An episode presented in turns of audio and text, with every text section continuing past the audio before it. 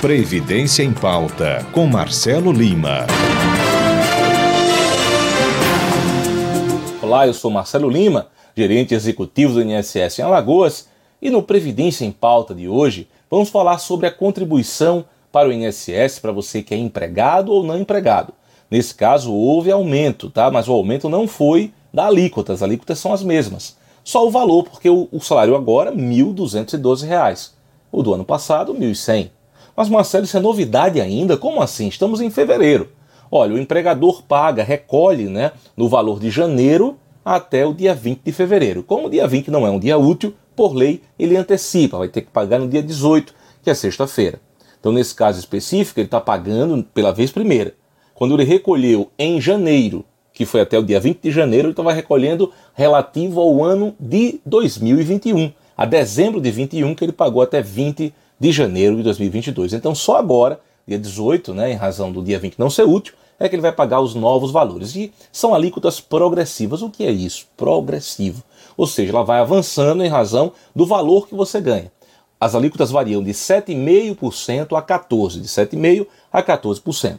Se você ganha salário mínimo, R$ 1.212, a alíquota de 7,5%. R$ 1.212 um centavo até R$ 2.427,35, a alíquota vai para 9%. Passando um centavo disso e até R$ 3.641 com 3 centavos, 12. 3.641 com mais 4 centavos até o teto previdenciário, que é de R$ 7.087 com 22 centavos, você vai recolher 14%. Porém, como falei, é progressivo. Vamos explicar isso. Vamos dar um exemplo. Imagine que o cidadão ou a cidadã recebam por mês R$ 1.600. Qual vai ser o valor da alíquota? Bom, nessa situação, você aplica 7,5% sobre o mínimo, 1.212. O resultado, 90 reais com mais 90 centavos. Reserva, deixa isso aqui que tem para soma.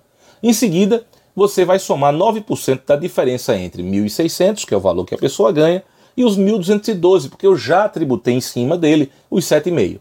Então, fazendo a subtração, você encontrou 388 reais. Vai calculando comigo, pega sua máquina calculadora, né? Ou no seu aparelho celular, no seu computador, onde você estiver ouvindo, você vai lá, faz essa, essa, matemática, é bem simples, tá? Então, nesse caso, o valor ficou R$ 34,92. Ou seja, o valor da contribuição vai ser R$ 125,82. Quem ganha 1.600, o empregador vai fazer o recolhimento né, vai obrigatoriamente, nesse caso, do próprio empregado. Esse é o valor do empregado, não é a cota patronal. Esse é a cota do empregado. 125,82. Repetindo, R$ 1.600.